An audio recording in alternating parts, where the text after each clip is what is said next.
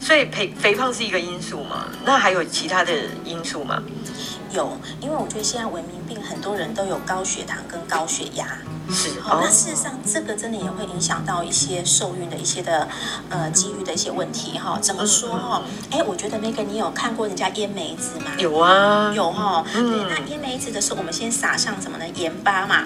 嘿，对。然后也然后之后再放很多的糖，那梅子会变得怎么样呢？就是聊聊。对，就是皱皱的，哦，没错。那 你要想象我们的细胞就是这样。如果我们的细胞浸在很多的糖里面，哎，它可能就这样就没有那么漂亮哦。是。哦，所以很多就说，哎，我们细胞如果被糖化了，那事实上就是加速我们细胞的老化。是。哦，那浸在糖水的细胞，那这样子卵子会漂亮吗？精子会有活力吗？哦，我我觉得可能就就会讲。对，没错，没错。所以我觉得真的很多现在人有高血糖的问题。嘿，哦，那糖尿病真的就是一个怎么样？那个甜蜜的刺客啦。哦，我我不晓得说，哎，Megan，你在小时候你有没有吃过那个糖葫芦啊？有啊，我不要说小时候，我现在还是 会吃。糖葫芦我很喜欢啊，而且一定是要那个那个哎，甘梨啊，就是腌李子的那种，很酸很酸那种。没错，这个也是我的最爱哈。那，我我最喜欢用这个栗子哈来。呃，说给我客人听哈，就说，哎、嗯，你有没有吃过糖葫芦啊？每个人就说，嗯，有啊有啊，好不好吃啊？好吃啊！哎，啊，我跟你讲哦，那个糖葫芦它怎么做？我们看哈，它就是把那个蜜饯有没有？好，哎，就是浸到糖水里呀、啊，然后之后就把它插在外面。好，那外面怎样？那个就像你的那个李子就会变，那个外层就这样脆脆的。嘿，是。好，那吃那个甜点里面就酸酸的嘛，对不对？好，没错。我们高血糖也一样哦，哈，就是它呢，就是把糖分这个东西呢，哈，在我们的血液呢，哦，在我们流通，那血糖偏高，我们血液含的糖分就好像比较高一样。嘿，好，那就把我们那个血管镀层镀上一层薄薄的糖衣，对，然后再加上我们血液当中的红血球可能带有氧。好，那又一样流窜我们全身嘛，对不对？对。所以这样就慢慢又催化了什么呢？哎，我们所有的血管好像让它呢在血管壁上面这样镀了一层薄薄的糖衣。OK，对，了解。然后再用氧慢慢的催化，嗯、那这样长期之下，当然就会导致什么呢？我们一些末梢血管的一些什么神经病变跟微血管的病变了。哦，懂。好，那嗯，那这个地方来讲的话，哎，跟男生。哦，我觉得就很重要的一些关系，就是男生的一些勃起，当然就有关系啦。好、嗯哦，那这因为跟血管的收缩有关。然后再来的话，我觉得说像血压、血脂高，这个也是会影响的哦。嗯，好、哦，血压、血脂。对，血压、血脂，很多人只知道说跟血管的硬化有关嘛。没错。那殊不知道这个跟什么呀？哎，男生的这个性功能也是有关的。哦，真的假的？对，为什么呢？因为男生勃起的这件事情啊，是要靠血管。扩张跟收缩来做反应的，嗯，对不对？没错，才有办法嘛。好，那这个地方来讲，老师，我们再从那个那个生理学的哈医学角度来探讨，那阴茎跟我们的心脏血管硬化的风险因素都是一样的嘛。嗯，可是呢，相对阴茎的动脉口径比较小，嘿，心脏动脉管径反而是相对的粗哦。对对，对，所以如果说哎高血压、高血脂。然后又加上高血糖的一个情况之下呢，那阴茎要真的出现动脉硬化是比心脏更容易的。哦，所以其实都是有相关性的啦。没错，对。所以呢，我觉得呢，男生的那个真的那一根棒子举了起来哦，这个这个，我觉得就跟提升受孕率当然就很有关系啦，对不对？是是。对，所以我觉得真的就是说，哎，在饮食上面，真的我觉得说，除了每个人要考量到自自己的。均衡营养之外，哈，当然之外，我觉得还是可以适量的摄取一些，呃，可以清血管的，或是说缓和血糖的一些的食物。像哪些食物呢？嗯、呃，像比如说，哎，我们很可以随时随时都可以就买得到，像一些木耳、黑木耳类的。哦，就有降血压啦、降血脂啦这些的功效。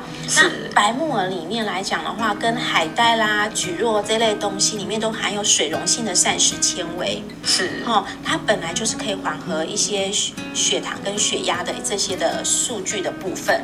对，所以我觉得真的可以从平常真的饮食先从吃对。然后呢，可以才从平常的烹调方，呃，平常的烹调当中去添加这些食材的一些的效用啦，对，就可以有所改善。我再真的讲一个例子哈，真的，我曾经有有一些客户，他们真的都是六七十岁，那一般年纪这样都来调什么，你知道吗？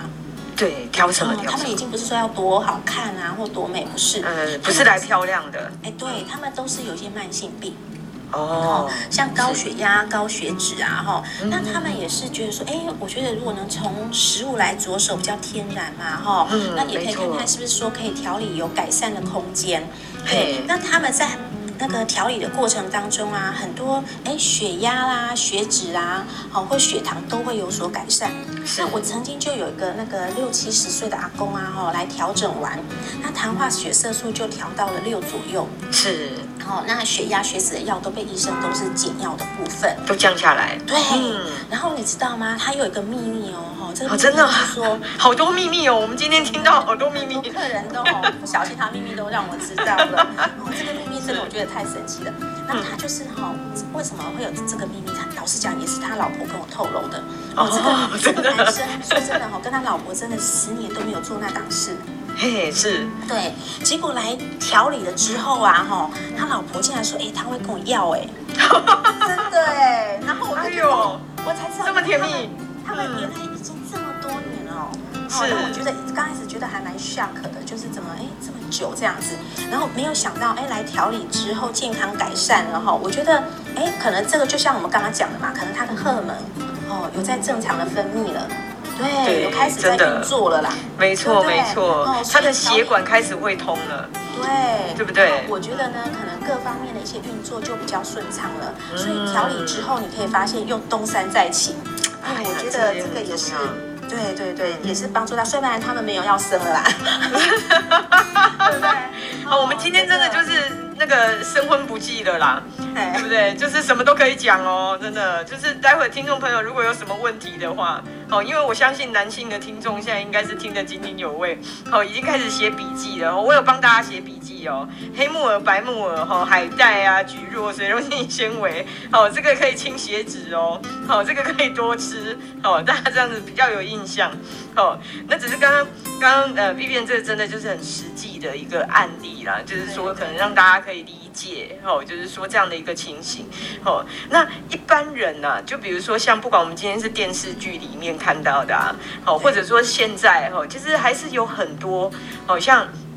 呼应刚刚 Vivian 有讲到的，就是说一般人他，呃，结婚之后他压力很大，因为可能公婆一直在注意说到底有没有怀孕，哦，甚至有可能会开始，呃，就是指指点点他的身材啊，哦，有有没有就是太瘦啊，哦，那干干瘪瘪的啦，那可能是营养不良啦，不怪东北生哈，就是说他会有很多类似这样子的一些事情，那到底是不是太瘦就不会怀孕？嘿，呃，我觉得真的不尽然呐。好，我觉得如果你瘦是瘦的健康哈，那我觉得这样子也也是一件好事。对，那可是我真的觉得也不见得肥胖的人就真的营养比较好。对，因为很多现在是肥胖，可是是营养过剩的营养不良哦。对，他就是他吃可能很多都是高热量的食物，可是他不见有足够的营养素。嗯，所以胖也不见得就呃，胖是另外一种，可能是另外一种的营养不良。对，没错，嗯、那也有可能也会有一些隐性的一些负担。好，那我曾经就是说有一个是很实际的案例，就是说，哎，有一个在台湾的一个女孩子哦，嫁到了美国去了。是。那在美国住了大概有三年以上的时间，那准备也是有，就是有怀孕嘛，哈，要生小孩。那她就是呃，在美国的时候，她就怀孕八周的时候，她小孩有心跳。嗯，对，可是十二周的时候又被诊断成死胎啊，真的？哦，对，然后结果这个女生呢，她就是打了岳阳电话啦，来了来想来了解为什么会是这个样子，然后她寻求一些的一些的协助。好，那因为是岳阳电话嘛，所以我当时就很快的去过滤了她的平常的一个饮食啦，哈，生活的一些的情况，对，然后就了解她到底平常三餐怎么吃的，嗯。对，那分析完了之后呢，我就很快的跟他诊断，就是说啊，OK，you lack of the folic acid。嗯，哦，那我这样讲完之后呢，那这个客人马上就回答，就是说，Yeah，my doctor said the same thing，but I don't know what it is。嗯，他就说，我的医生讲的跟你的是一样的，对对对，可是呢，他就是觉得说他不知道这个是什么东西啦。对，是。好，那真的哦，这个女孩子真的就从美国真的特地回来台湾，哦，学了两个月的一个营养照顾的方式，然后又回到他的美国。对，嗯、那你看哈、哦，经过有这样的观念之后，他落入他的一个平常的饮食生活，哎，真的耶！之后她回去不到半年，真的怀孕了。哇，对，其实对，哎，然后隔年就生出健康宝宝。这是好事啊！对，没错，没错。听众一定很好奇啦，什么叫做 lack of the folic acid？对，你来帮大家解释一下，是不是？那 folic acid 的这个东西就是它是叶酸啊，就是在怀孕初期的时候，如果母体是有足够这些营养素，可以协助宝宝的那个神经的分化，脑神经的一个分化，神经管的一个分化，所以我觉得这样子的宝宝才有办法继续的。生长下去，嗯，对。那因为如果营养素不足的话，那有可能这个宝宝没有办法继续分裂、分化完整，就有可能会变成是死胎的部分。哇，对，嗯，因为它在发展的是中枢神经系统，对，最重要的部分。没错。啊，了解。那等于是也是解惑啦。那所以应该是说这个营养状态也非常重要。所以这个客人是胖的就对了。对，他的确是大概有七八十公斤。OK。所以也这个就是完全可以厘清我刚刚的疑问嘛，就是当然也是帮大家，如果说这些听众朋友大家瘦瘦的不用担心，因为其实瘦真的不是不是你的错，瘦是好的，就是对，只要是健康的瘦都是好的，因为胖也不见得就是真的就是很 OK，一点怕高升哦，对不对？是不是这么说？哦，所以营养真的能够改善这些问题吗？是不是？的确，我觉得，呃，营养，我觉得它真的是一个还蛮基本的一个东西啦。那我觉得很多。呃，不管在中西医来讲，也都会觉得说他们在怎么调养，也都会觉得强调营养是很重要的。哦，所以如果营养打得好，就像说，哎，球桃哪摘的木家球会做红台嘛？哦，真的，对对真的。对，嗯、那我觉得营养科学这个东西是一般人可能比较不知道的，他们可能比较 怎么不知道怎么去做策略的部分。是是是，对，这是真的，大家不是那么的熟悉。对对，没错。嗯。哦，所以应该是说要从食疗的来着手，其实是更好的啦。哦，只是一般人他不知道要怎么做。哦，所以正好啦，我们 Food Chat 这个节目也是，等于是我们透过这个平台，让大家多一个可以解惑的平台，呃，一个空间。好，所以我们待会也是非常欢迎大家可以提出疑问。好，那这边因为刚刚呃 Vivian 谈，我们其实都是在。谈前面怀孕的一个部分，然后就是说，哦，可能呃，我们要怎么样可以去增加受孕率啊？然后呢，好，当然不怀孕的原因，我们从不怀孕的原因去了解，然后营养可以怎么样去介入或解决这些问题。好，那再来，当然大家也好奇啊，那到底孕程，好，我们要注意一些什么部分？就是说怀孕的时候，我们到底要注意什么？有哪些细节是大家必须要小心的，就是特别注意的？好的，那我觉得是说，很多在怀孕的时候哦，那个孕妇都会被说啊，哎，假都金牛假啦，真的，就是你能吃就尽量吃，然后一人吃两两人补这样子哈。没错。那事实上，我觉得这样绝对不会补到小孩，绝对都是胖那个妈。哦，所以为什么一般很多怀孕啊都胖个二三十公斤啊？我觉得真的还蛮辛苦的。哦，那只是一般人来讲都会问说，那营养师，那我到底要怎么吃？对，好、哦，那吃多少才是符合每个人需求？事实上，我觉得说，呃，大家就想要问怎么吃，可是今天我倒是很想要反过来让大家知道，那营养师到底评估哪些的面向，对、哦，然后才去评估，就是说，哎，如何让一个呃每一个客人可以吃出符合他的一个营养需求？就像说中医也会望闻问切下诊断嘛，没错。那我们营养师上也要望闻问切之外，还要加很多科学的一些的数据。然后才有办法去下诊断。那在此下诊断的部分，主要就是谈到，就是说，哎，那每个人的营养均衡这件事情，好，听起来很简单，对不对？对，就营养均衡嘛，就是跟哎上面听起来就营养均衡，听起来就是可以吃很多。哎，对，可是事实上并不是。我觉得营养师在考量每个人营养均衡，就像说，哎，每个人年龄是不相同的啦。比如说我二八嘛，哦，对不对？对啊，你二八没有错。哎，你你是呃三十嘛，三十出嘛，对不对？你十八啦，我三十啦。好啦，对，然后我们永远我永远十八这样，对。对对对。年龄不一样，然后我觉得。代谢就不会一样。对，哦，了解。每个人的身高啦、体重啦，哦，那也都不尽相同嘛。是，是。那尤其是说每个人的体脂肪的分布部位，好、哦，哎，有些人可能丰腴型的啊，有些人是比较瘦的啊，哈、哦，嗯、那有些人肌肉型的啊，哦，对那对，你可以发现每个人的体位、体型本来就不一样。嗯，哦，那再加上说活动量，比如说，哎，我可能是 office 的，可是有些人就喜欢什么，喜欢活动啊，喜欢做运动啊，没错，哦，那他活动量是比较大，像现在流行什么，那个那个肌肉嘛，哦，肌肉线条嘛，对对对对，哎对，没错，哦，那所以很多人现在都会什么，哎，去强化要做一些运动的部分。哦，那所以你看这些的情形，要考量的因子就很多了。那我觉得营养师还会在考量什么呢？就是每个人的一些的基础代谢力。嗯，对。好，那基础代谢力，老实讲，就是一个人呃在最清醒的状态的清，他稍微清醒的状态之下呢，维持生命的基本现象。哦，比如说心跳、呼吸这类的东西。那我相信这个每个人都不尽相同。啊，对哦，那以及说，哎，健检报告啦，好、哦，数据的高低啦，那健康与否啦，好、哦，肝肾的代谢功能啦，那这些来讲，我们要评估到很多，然后才有办法帮大家什么设计属于每个人一套的营养需求。哦，真的。对，嗯、所以如果说是依照你个人的的一个状况去设计，那当然这个精确性就高很多了。是。对，所以我觉得曾经有一些人就是也是来找我，就是说，哎，营养师啊，哦，他本身没有胖哦，可是他就想要来学习什么呢？哎，学习怎么吃出自己的一套的一些养生方法。嗯，对，他觉得是说，哎，我如果把自己身体养好，将来可以省很多的一些的。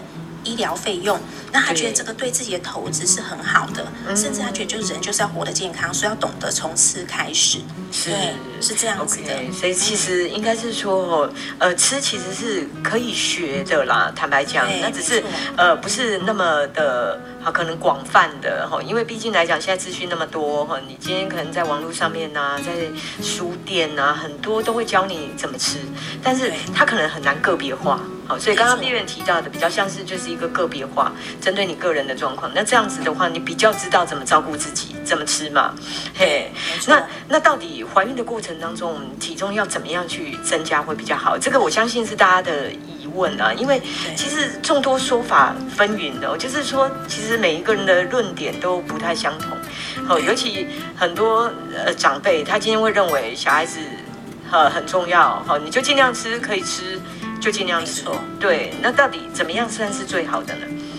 对，那事实上很多在书上都会讲，一个孕程大概都可以增加个十啊到十四公斤的部分。对，没错。那我觉得，因为这就是书上所讲，并不是个别性嘛。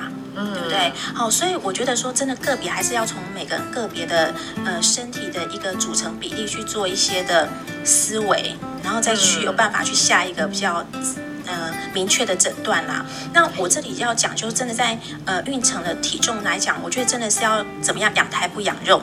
对，那重点是不要养太多的肥肉。好，那我曾经就是有一个一些。很多的客人啊，哈，应该那我就举一个例子，好，有一个外文老师，他事实上生第一胎的时候，他大概胖了也将近快要十几二十公斤，嗯，好，那一般增加体重这么多，应该小孩也会大嘛，对呀、啊，可是他生的小孩只有大概四千，哎，两千四到两千上下，对，然后那他来上了我这个孕期智商课程呢，结果你知道吗？他体重只有增加六公斤哦，可是你猜他小孩多重？嗯。两千四、两千五，我觉得就已经很厉害了。对，对，小孩子两千八，比他真的还要重。是，所以我觉得重点就是说，在孕期的过程当中，到底有没有吃对？哦，那你的吸收力，哎，有没有办法是提供给小孩子的？嗯，我觉得这个是比较重要的。所以你看哦，他的孕程当中呢，并没有增加太多的体重。可是小孩子是足月，也是足重的部分，对，所以呢，我觉得说孕程当中，一般人家如果怀胎十个月嘛，那事实上就感觉只有后期那三个月哦，肚子大起来比较明显。可是说真的，它曲线还是非常的好。对，所以我觉得呢，他感觉就是真的，他呃有受过这样的营养孕期的智商，跟没有接受孕期的智商，他感觉真的孕期智商下来，他孕程轻松很多哦。那也不会像上一胎真的就像怀孕十个月，他第二胎感觉真的就三个月就解决了。嗯，对，是这样子。了解，不会那么辛苦。没错没错。那我觉得很多人觉得说，啊，要掌握孕程的体重啊，吼，小孩的体重跟自己的体重好像很困难哎。是。那事实上我自己也是一样，我自己生第一胎的时候呢，我就觉得，嗯，我要控制好我的小孩的重量，第一胎不要生太大，嗯，好生就好了。所以我就是觉得，我就生了两千八。哦，我就预计哦，这要生两千八。果然，我第一胎真的就生二八一零，哇，对，只差十公克，这么厉害，没错。嗯，然后呢，方来讲的话，我怀孕呢，在隔一年多，在怀孕的时候回去做产检嘛，那个护士都还记得我说啊，你就是那个很厉害的人啊，就是这个小孩体重会增加啊，妈妈都不会怎么胖的。对，没错，都还记得我。哦，那你已经你已经有创造记忆点的，对。对，我就觉得他好厉害，还记得我。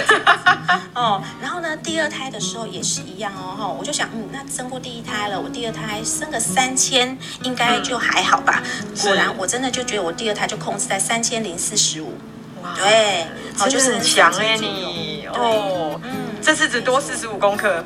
没错，可是说真的哈，这个东西就是说，哎，我不是在炫耀说营养这个这个多厉害了，我我不是在炫耀我自己多厉害，而是我觉得这营养科学这件事情本来就是可以做得到的，这只是想说在这个地方分享给大家知道。对，对，真的真的，嗯，其实应该是说哦，这样听起来的话，坦白讲，就是说大家如果。那个要怀孕哦，因为我们刚刚从怀孕前嘛开始聊，对不对？大家如果想要怀孕，那想要生产过程顺利哦，除了庙里面我们要求诸生娘娘帮助以外，记得一定要找营养师，是不是？我觉得这个真的是一个。呃，我觉得营养真的是一个好帮手啦。哦，真的体重管理好的话，我觉得真的可以降低很多的生产风险，包含可能妊娠高血压、高血糖啦，妊娠毒血症症的部分。那孕期当中，真的我觉得很多的妈妈只要个观念，就是你足月足重就好了。哦，不要去比婴儿有多大。好，你比越大，你生产风险就越大。哦，太太大也不好生啊。对，没错，生的时候可能卡在那个。那个阴道啦，或是产艰难产啊，或者说可能拉出来又把小孩受伤啊，哈、嗯，那到时候又怪医生啊，怪医院怎么样的？事实上，真的是我觉得很多孕妈咪把自己就存在这个高风险了啊，对对，是这样其实，所以还是要小心啊，就是说，呃，应该是说在适当的状态就好了，它是一种观念。对，哦，而不是哦，就是说啊，反正孩子生得出来就好了，怀孕就好了，对不对？嗯、好，哦，所以应该是说，Vivian 刚刚有分析很多的部分。那当然，一般呐、啊，生完产后，那产妇其实最关心的，真的就是。好，我什么时候可以开始减重？哦，因为会有一些矛盾点嘛。我今天怕说我减重，我乳汁分泌量会变少啊。好，或者说我今天我怕，呃，我这个时间减重很麻烦呐。吼，那我不是还要坐月子吗？那我还要吃东西呀。哦，那我不吃的话，等于小孩怎么可能够营养？哦，乳汁的营养素也不够。那到底什么时候适合开始减？呃，应该说真的很多，如果说呃产后的妈妈就是在孕程前中啊，也不知道怎么照顾，产后你真的体重真的增加太多了，哦，绝对不要把它当成是说啊这东西应该，哦，哦我觉得你要告诉自己，真的还是可以有机会可以恢复到以前，好、哦，那什么时候是一个最佳的黄金的一个减重期呢？也就是说，你当你做完月子，把身体养好了，哦，那也。该吃的也吃，我觉得这样子做完月子，完整的月子之后的半年，嗯，它就是一个黄金的减重期。好、哦，那你同时可以兼顾到说，哎，可能要补喂小孩子，好、哦，那你可以也可以把你的身体去把它调理好，因为在呃在哺乳的期间，我觉得营养师还是可以考虑到你可能哺乳期的时候你的营养的需求，是。哦，到底该吃些什么，然后该补些什么。嗯哦，所以我觉得很多有一些呃产后妈咪来找我哦调理体重的，他们甚至有些时候在调理过程当中恢复体重，那乳汁也不喂两年以上甚至更久的都有哦，真的哦，对，哇，所以不用担心啊，对不对？对，就是有专人的协助来讲的话，嗯、就是说你可以吃一些可能刺激乳汁分泌的东西，嗯，对，比如说来讲的话呢，最简单就是可能呃腥味比较重的都是发奶的食物。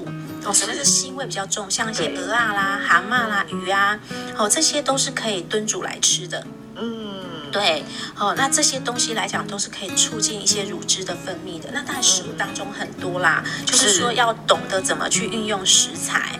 那懂得把自己的基本的营养量都还是要把补足的部分。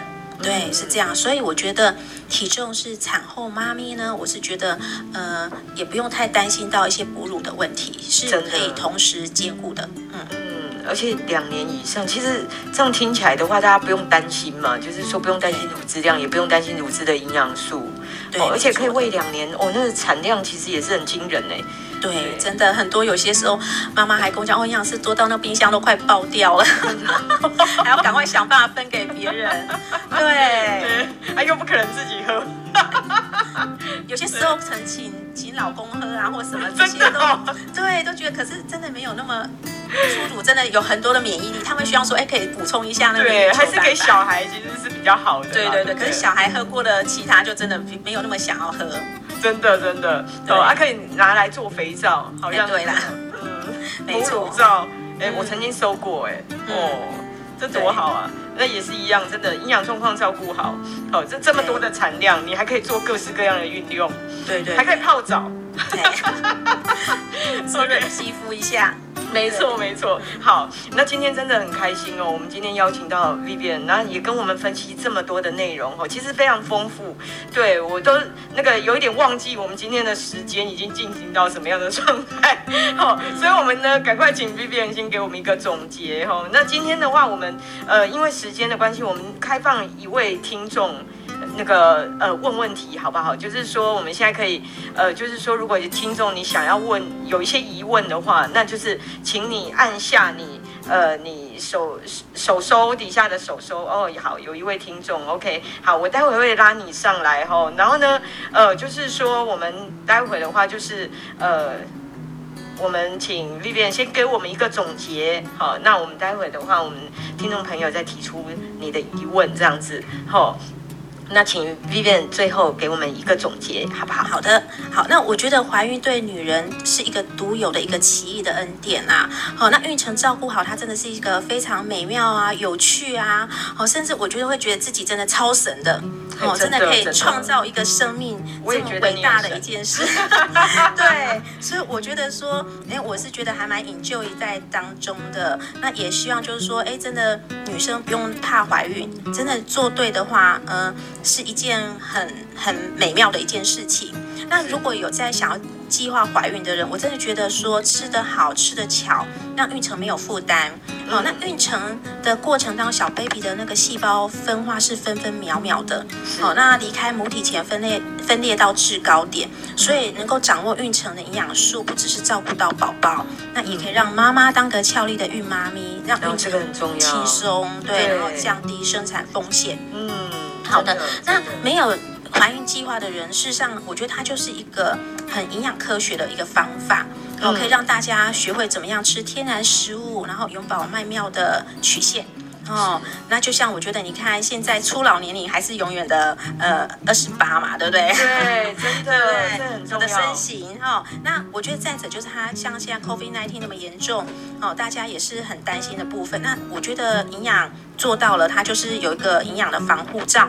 的部分，所以我觉得营养科学就是让大家，嗯、呃，学会怎么样用这样健康方式来管理自己，然后善待我们的身体。哦，真的真的，我们谢谢 Vivian，今天真的很开心，可以邀请到谢谢大家，真的真的来跟我们谈运势。